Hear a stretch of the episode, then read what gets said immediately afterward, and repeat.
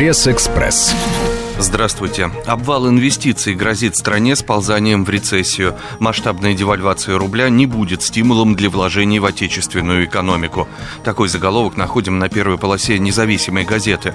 За прошлый год инвестиции в основной капитал в Российской Федерации сократились более чем на 4%.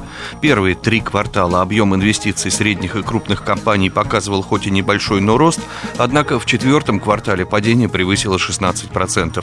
В четвертом квартале сократились инвестиции в ряд инфраструктурных отраслей – железнодорожный транспорт, телекоммуникации, электро- и теплоэнергетика, а также в строительство, металлургию и сельское хозяйство. Подобный инвестиционный провал может для российской экономики дополнительным фактором сползания в рецессию. Такой вывод опубликовали в среду экономисты Центра развития Высшей школы экономики, указывает на источник независимая газета.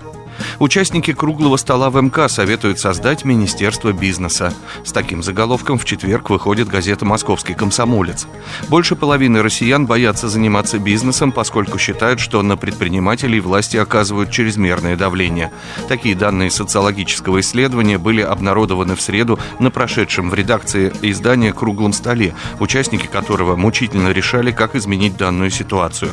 Вышли на революционную идею создать новое министерство по развитию развитию бизнеса, подчинив его лично Владимиру Путину, и подготовить законопроект о приостановке в 2015 году решений, связанных с повышением нагрузки на бизнес, докладывает читателям МК.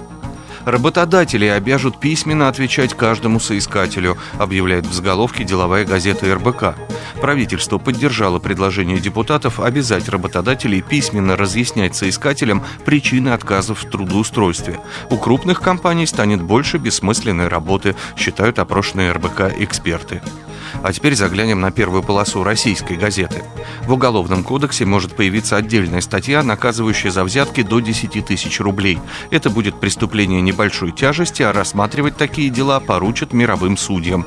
Такое предложение прозвучало на Всероссийском семинаре формирования антикоррупционного стандарта поведения, проведенном Ассоциацией юристов России при поддержке экспертного совета при управлении президента Российской Федерации по вопросам противодействия коррупции. Как заявили авторы идеи, взятки и коммерческий подкуп до 10 тысяч рублей, а может даже и до 5 тысяч, надо обсуждать, целесообразно выделить в отдельный состав преступления.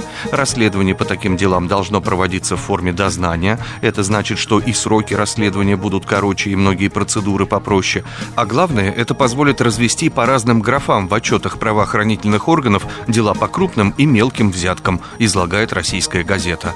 Со свежей прессой вас знакомил Андрей Егоршев. Пресс-экспресс.